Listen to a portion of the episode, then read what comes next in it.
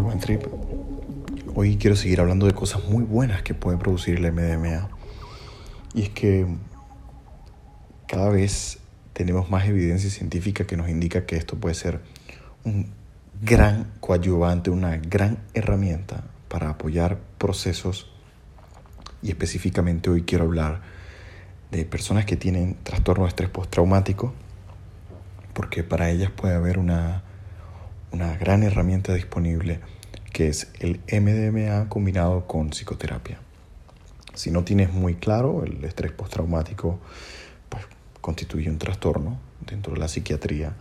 Yo voy a hablar un poquito acerca de qué es esto para que tengamos mejor idea de cómo también lo alivia.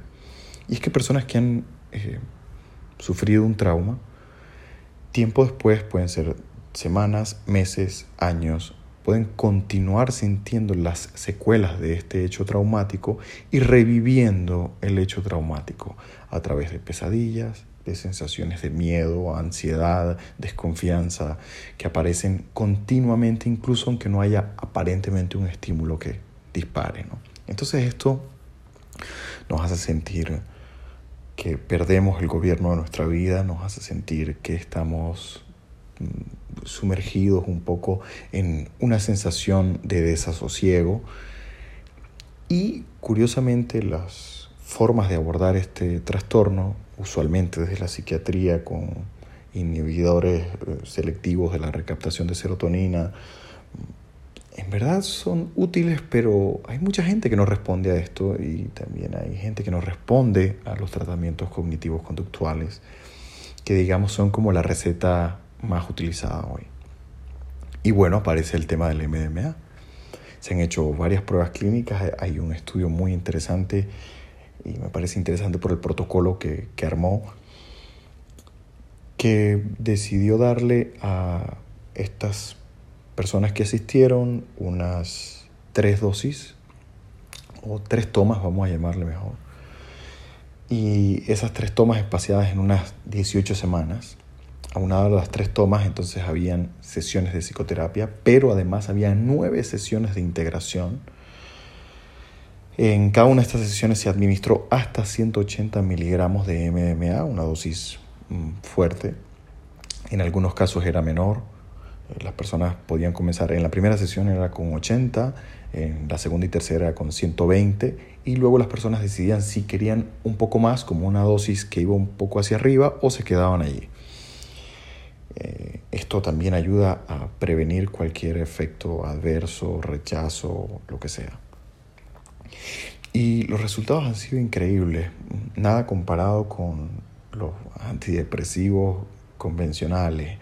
Eh, realmente efectos transformadores porque se comparó con placebo y es altísimamente significativa la diferencia entre tomar psicoterapia con placebo y tomar psicoterapia con MDMA. Las personas sienten cambios, cambios drásticos y quiero explicar un poco el por qué. Y es que recordemos que el MDMA es algo que te he dicho que nos ayuda a apagar un poco esta sensación primitiva de miedo.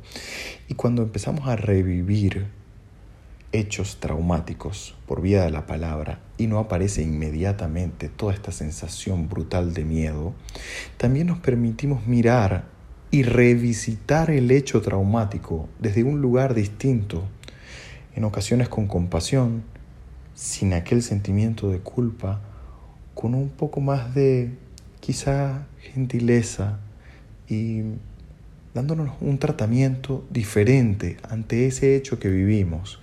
Personas que han enfrentado la guerra, el horror, eh, abusos sexuales, pueden encontrarse dentro de ese hecho por vía de la palabra en esos espacios en los cuales se conversa con un terapeuta y descubrirse diferente, descubrirse que quizá el miedo no es la reacción que, que debo traer a la mesa y que quizá pueden aparecer otras que me ayuden a sanar.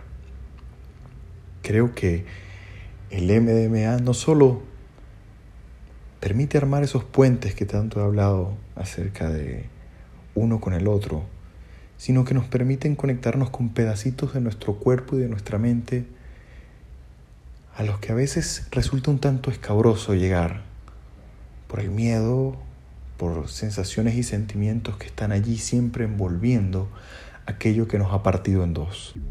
Quizá el MDMA también es un puente para ayudarnos a unir esos pedazos entre nosotros mismos. Que tengas un buen trip.